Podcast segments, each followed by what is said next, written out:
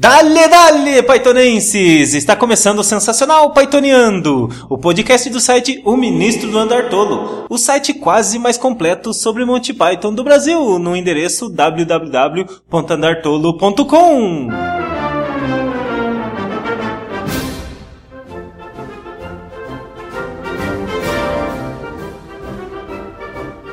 E já chegamos ao quinto programa. Ah, que legal! Vou ler alguns e-mails? Sim!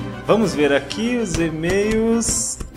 Então, e temos zero e-mails. Puxa vida, olha só. Mas o problema, eu sei qual foi. É que no programa anterior eu não disse qual é o e-mail do ministro do Andar Tolo. Agora me diga, Caetano Veloso, como eu quero receber e-mails se eu não conto qual é o e-mail? O que você diz disso, Caetano Veloso? Você é burro, cara, que loucura. Como você é burro.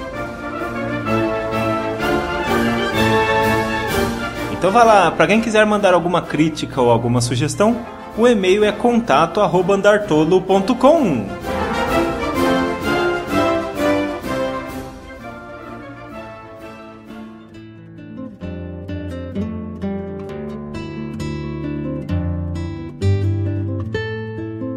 No podcast número 4, eu falei de algumas bandas de rock que investiram na produção do filme Monty Python em busca do cálice sagrado, como Pink Floyd, Jethro Tull e o Led Zeppelin.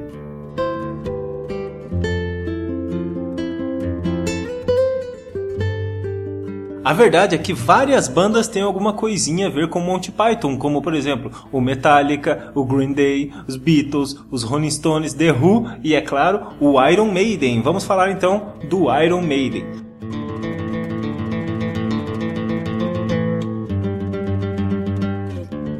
Você sabia que no final de quase todos os shows do Iron Maiden toca a música Always Look on the Bright Side of Life? É, meu camarada, tem um vídeo aí no post para provar o que eu tô dizendo. E por falar em vídeo, vocês sabiam que o último trabalho de Graham Chapman antes de morrer foi uma participação no clipe da música Can I Play with Madness do Iron Maiden, que você também pode ver aqui no post abaixo?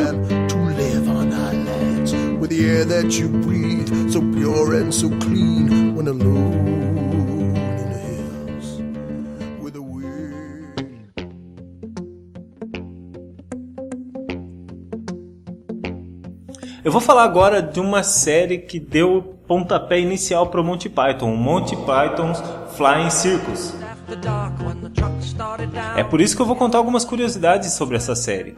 Quando os Pythons se reuniram pela primeira vez para decidir sobre o que seria a série, todos concordaram que ela teria abertura feita por Terry Gilliam.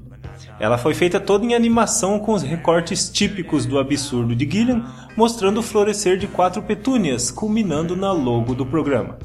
Uma curiosidade interessante é que a tipografia utilizada na logo é parecidíssima com a da logo da empresa de aviação Pussy's Galore Flying Circus, do filme 007 contra Goldfinger.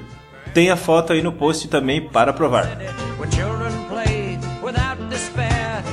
E a música de abertura? Como o dinheiro era curto para tudo que os Pythons faziam, Terry Gilliam procurou por alguma música que fosse de domínio público, para ser usada gratuitamente. Para isso, ele pediu aos outros Pythons que o ajudassem na seleção. A escolhida foi The Liberty Bell, de 1893, uma marcha militar americana composta por John Philip Sousa e que era usada em inaugurações de obras públicas nos Estados Unidos. Quando Terry Jones ouviu a música pela primeira vez, ele disse: É isso! Nenhum de nós tinha ouvido isso antes, mas todos nós achamos ótimo. Foi uma decisão muito fácil, pois é uma música alegre e pomposa. Logo depois de ouvirem a música indicada por Jones, os integrantes aprovaram a abertura e o modo como ela é interrompida bruscamente pelo pé do cupido e o barulho do peido. O pé do cupido é uma imagem retirada do quadro Alegria do Triunfo de Vênus, do pintor italiano Agnolo Bronzino, que pintou o quadro em 1545. E sem querer, o pé do cupido acabou se tornando o símbolo do Monty Python.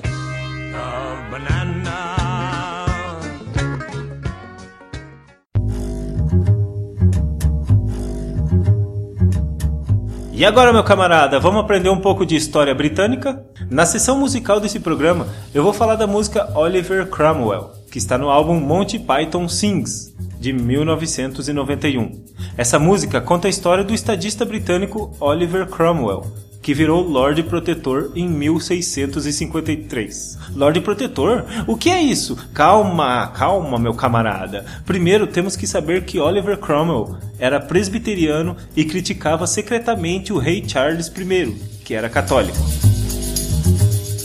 Então, Oliver Cromwell começou a bolar um plano para dar um golpe no rei.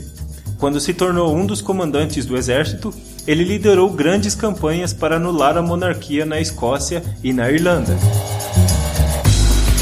Após a derrota das forças irlandesas, o catolicismo foi proibido naquele país e todos os padres foram mortos. Oliver Cromwell conseguiu prender o rei Charles I e mandou que cortassem a sua cabeça em praça pública. Como diz o comecinho dessa música que eu vou tocar daqui a pouco, abre aspas.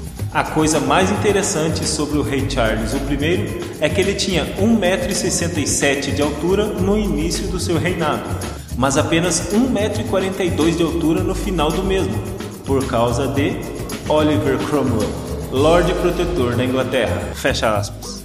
O príncipe Charles II era menor de idade, então não podia assumir o trono. E o que aconteceu?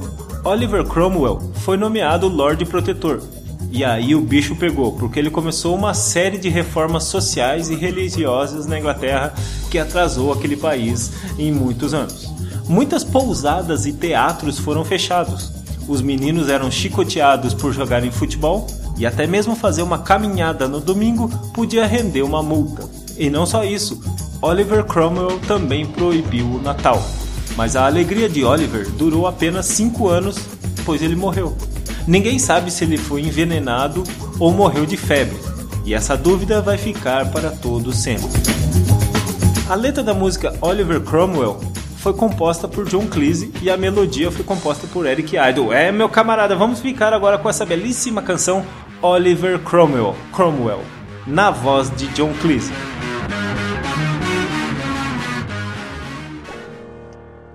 Most interesting thing about King Charles I is that he was five foot six inches tall at the start of his reign, but only four foot eight inches tall at the end of it. Because of I'm Cromwell, Lord Protector of England. Puritan. Born in 1599 and died in 1658. September. I was at first only MP for Huntingdon. But then he led the Ironside Cavalry at Marston Moor in 1644 and won.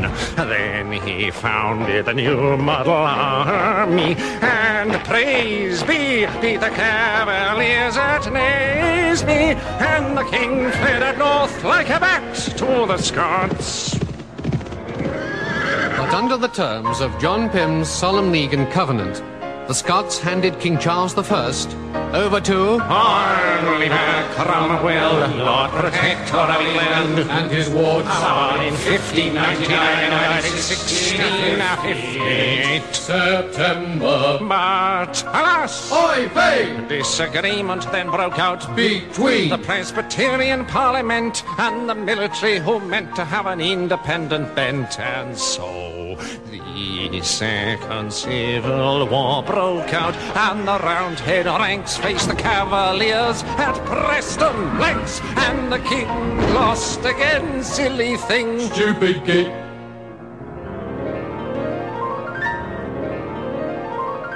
And Cromwell sent Colonel Pride to purge the House of Commons of the Presbyterian Royalists, leaving behind only the Rump Parliament. Which appointed a High Court at Westminster Hall to indict Charles I for tyranny. Charles was sentenced to death, even though he refused to accept that the court had jurisdiction. Say goodbye to his head. Oh, King Charles laid his head on the block. January 1649. Down down came the axe. And In the silence that followed, the only sound that could be heard was a solitary giggle from. Oliver Cromwell, Lord Protector of England. All! Born in 1599 and in 1658 September. Then he smashed Ireland set up the Commonwealth. and more! He crushed the Scots at Worcester and beat the Dutch at sea in 1653. And then he dissolved the Rump Parliament with Lambert's consent wrote the instrument of government under which Oliver was protector at last. The end.